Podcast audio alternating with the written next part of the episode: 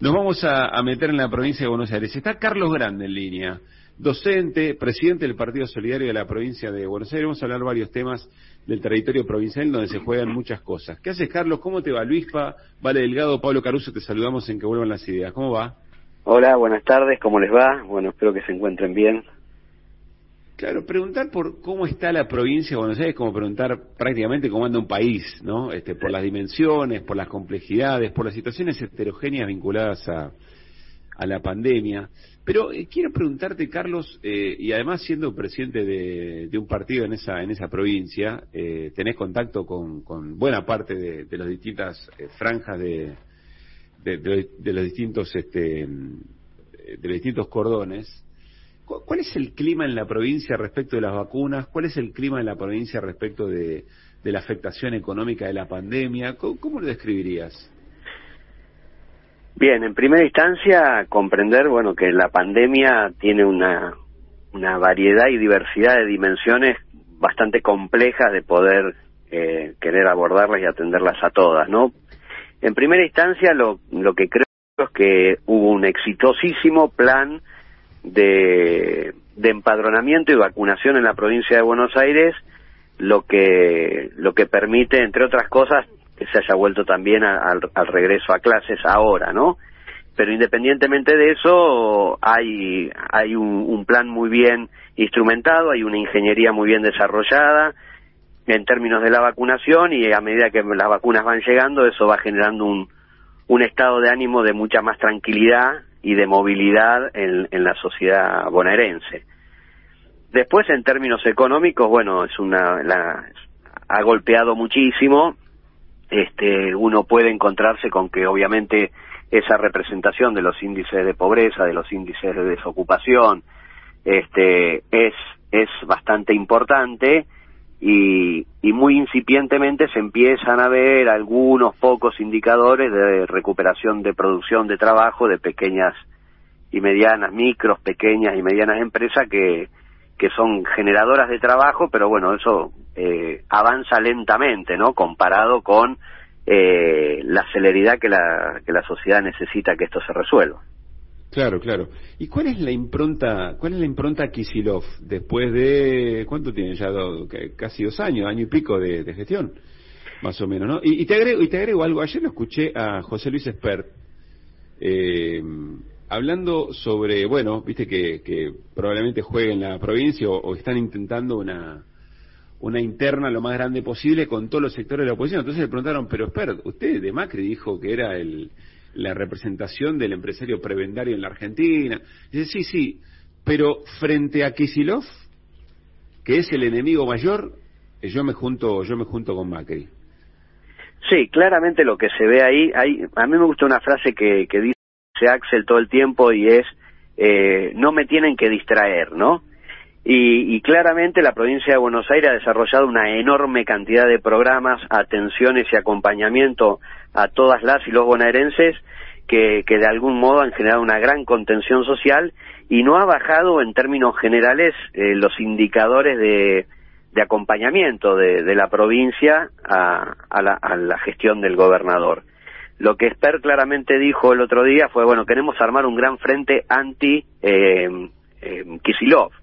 Eh, mm. con su uno y piquito por ciento de votos que sacó en la provincia, y que si uno observa, digamos, las tendencias en términos de, de las encuestas que ya empiezan a circular de cara a las elecciones, eh, todavía Axel está, por suerte, digo por suerte y por, y por su gestión, porque claramente el, el desarrollo de la campaña en la provincia de Buenos Aires va a estar de cara a la muy buena gestión que hace el gobernador y que debe seguir haciendo, y esa va a ser la mejor campaña que vamos a tener en términos electorales, pero la diferencia que tenemos es de más de 12, 13 puntos entre todo lo que se pueda rejuntar este, del arco de la derecha y el gobierno del Frente de Todos.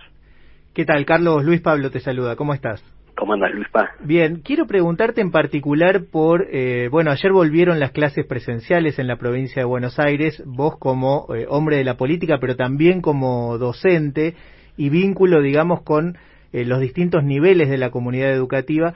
Quiero conocer tu percepción en relación a esta vuelta, en función de eh, cómo, cómo está la sociedad bonaerense en relación a la vuelta a las clases presenciales, sobre todo porque desde un sector de la política se está haciendo este, eh, se, está intentando instalar un discurso equivocado en relación a las razones de la vuelta y se le pega a Kisilov por volver ahora como si fuera una, una movida demagógica, ¿no?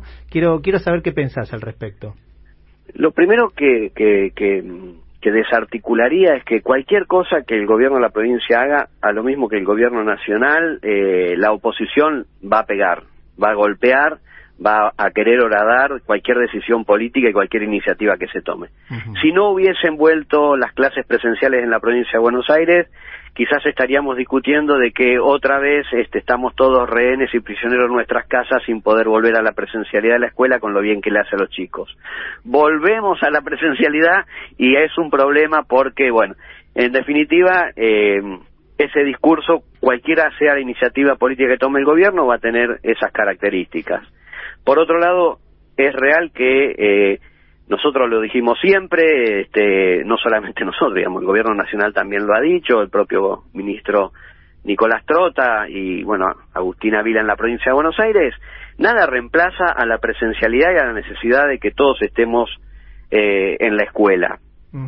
eh, la vuelta ahora, bueno, nos tocó justo ayer fue un día tremendo, ayer fue el primer día que volvimos a la escuela y hizo una ola polar que, que fue tremenda porque estás en la escuela, están los, los espacios ventilados, está todo abierto, te puedes imaginar que, bueno, no nos vamos a morir de, de, coronavirus, no vamos a morir de, hipotermia, digamos, en la escuela. Entonces, es, esa fue, digamos, pero fue coyuntural, o hizo menos frío, pero la alegría con la que los chicos volvieron a la escuela de los tres niveles, desde el inicial hasta la secundaria, este, comparado con el encuentro también con sus propios docentes, generó una gran expectativa. También hay que tener en cuenta que hay 40 municipios que todavía están en fase en fase 3, que no han vuelto, viste, una nota de color, digamos, en algunos lugares de esos municipios de la provincia de Buenos Aires han hecho manifestaciones bocinazos para que vuelvan las clases presenciales. Uno de esos distritos es la, localidad de Lincoln, en la provincia de Buenos Aires, donde el intendente está internado con coronavirus, la política está desbordada, la política sanitaria está desbordada en esa localidad y sin embargo, este, el, el, el, el canto de sirena de la derecha de que hay que salir a cualquier costo a, a generar, bueno, la política que va contraria al gobierno de la provincia de Buenos Aires, bueno, tiene, tiene estos resultados. Así ¿Y, que. ¿Y qué pasa con los docentes en particular? Escuchamos la voz de algún representante sindical por el tema de la vacunación, ¿no? Este, pidiendo que el retorno sea cuando eh, estén, creo haber entendido, las dos dosis para por lo menos la gran mayoría de los docentes. ¿Cómo están ellos? ¿Cómo está el sector? Mira, eh, lo que claramente pasó en la provincia de Buenos Aires en estos últimos 10 días es que se ha acelerado, acelerado muchísimo la, la, cantidad de turnos que han recibido los docentes en la provincia de Buenos Aires. En la provincia hay mucho docente vacunado. Particularmente, yo te digo, yo soy director en una escuela secundaria. Hice el relevamiento el día lunes y martes, antes de volver el miércoles a ver cuántos tenían este, la vacuna y tenemos en, esa institución, pero digamos después uno averiguando con otros directivos y con otros con otras instituciones, eh, más o menos nosotros teníamos el 60% de docentes vacunados, al menos con una dosis, algunos ya con dos dosis, y el 40% restante todos tenían turno. Es decir, que en el lapso de estos 10 días que vienen todos iban a estar recibiendo su primera dosis con lo cual eh, el proceso de vacunación, especialmente al personal docente, viene bastante acelerado. Eh, claro es que, bueno, eh, los que no están vacunados, los que no han recibido al menos una dosis, genera esa incertidumbre y esos temores, pero se siguen totalmente los cuidados y los protocolos del inicio que tuvimos en marzo, con lo cual este la escuela, sabemos que la escuela en sí misma no es un lugar de contagio, el problema es la gran circulación que genera eso, este, pero bueno, están los cuidados eh, dados para que no suceda, ¿no? Eh, igual uno, uno entiende la preocupación también de quien no está es, Es totalmente entendible. Es totalmente eh, entendible. entiendo que se está cerca, perdón Carlos, que se está cerca de que docentes puedan ir a vacunarse sin turno. Sí, de hecho algunos acá lo han hecho, mientras en los vacunatorios exista la posibilidad de que esté la vacuna, se los ha vacunado alguno de ellos.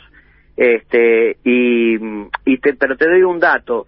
Nosotros en las primeras 48 horas de clases, cuando volvimos en marzo, que casi nadie tenía dada ni siquiera la primera dosis, eh, en 48 horas tuvimos que aislar cinco burbujas de clase porque había ya contactos estrechos o contagios. Hoy estamos al tercer día y no, no, no hemos tenido ningún indicador sobre estas cuestiones. Digo, eso también es un detalle para tener en cuenta. ¿no? Carlos, eh, nos queda un minutito, pero no quiero dejar de preguntarte, sé que hay un par de iniciativas interesantísimas, bien de territorio, bien de barrio, em, en las que estuviste opinando, te escuché, te escuché opinar. Primero, vínculos entre universidades y pequeñas y medianas empresas. Lo de los clubes de barrio y centros de, jubilados este, con tarifa cero de servicio público me parece muy importante y algunos subsidios a medios locales este, también en la, en la provincia. Lo que quieras en un minutito de esto, ¿qué, qué tipo de políticas son? Qué, ¿Por qué son importantes? Lo primero que diría es que el gobierno de la provincia de Buenos Aires, de la mano de Axel, este, sigue generando y, y ganando derechos en toda la ciudadanía y eso tiene que ver en particular con las entidades intermedias, los comedores, los clubes de barrio, jardines maternales que tienen tasa cero a los servicios este, provinciales, eh, es central porque son los que primero atienden las necesidades de la población. Por otro lado, bueno, que las universidades acompañen al desarrollo, crecimiento y potencia en la producción de las pymes es central para poder generar trabajo y bueno, y en ese sentido me parece que hay un Estado muy presente que nos agarró en una situación eh, global tremenda que es la pandemia, pero hay iniciativas políticas que le están dando respuesta a la ciudadanía y más temprano que tarde todo esto se va a ir resolviendo.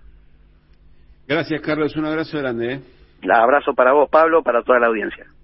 Bueno, Carlos Grande, docente de la provincia de Buenos Aires, presidente del Solidario, charlando un poquito a ver cómo está la, cómo está la provincia.